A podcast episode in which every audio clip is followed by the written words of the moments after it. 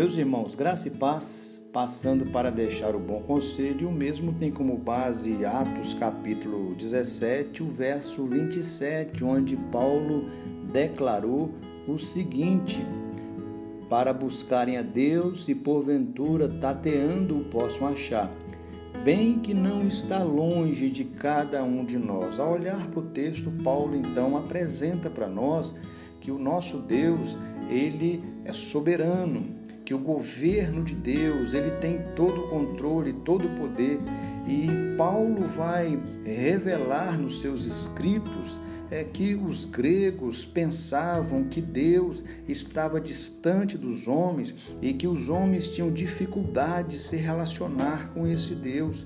Mas o Deus da criação é também o Deus da história, o Deus da geografia, é o Deus presente. Tanto é que ele afirma no verso 27 que podemos encontrar Deus, que Deus não está longe, ele está perto de nós não está longe de cada um de nós, ele afirmou. Os homens devem buscar a Deus e conhecê-lo em verdade.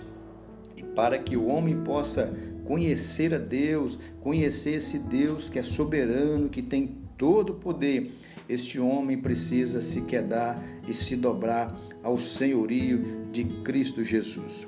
O homem deseja viver como se Deus não existisse o homem deseja viver como se o Deus da Bíblia não pudesse governar, não pudesse interferir na sua vida. O homem acha que ele tem o controle da sua própria vida, mas ele não tem. Quem controla todas as coisas é o Deus que está assentado no trono, regendo a sua história, a minha história e a nossa história. Razão essa que devemos nos quedar à soberania ao poder desse Deus e reconhecê-lo como Deus Todo-Poderoso. E com bom acalentar o coração quando Paulo nos informa que esse Deus criou todas as coisas, governa todas as coisas, não é um Deus distante. Ele se relaciona conosco através de Cristo Jesus. Que Deus te abençoe. Receba aí um fraterno abraço do seu amigo pastor Romildo e saiba que Deus te ama e que ele controla todas as coisas. Um forte abraço.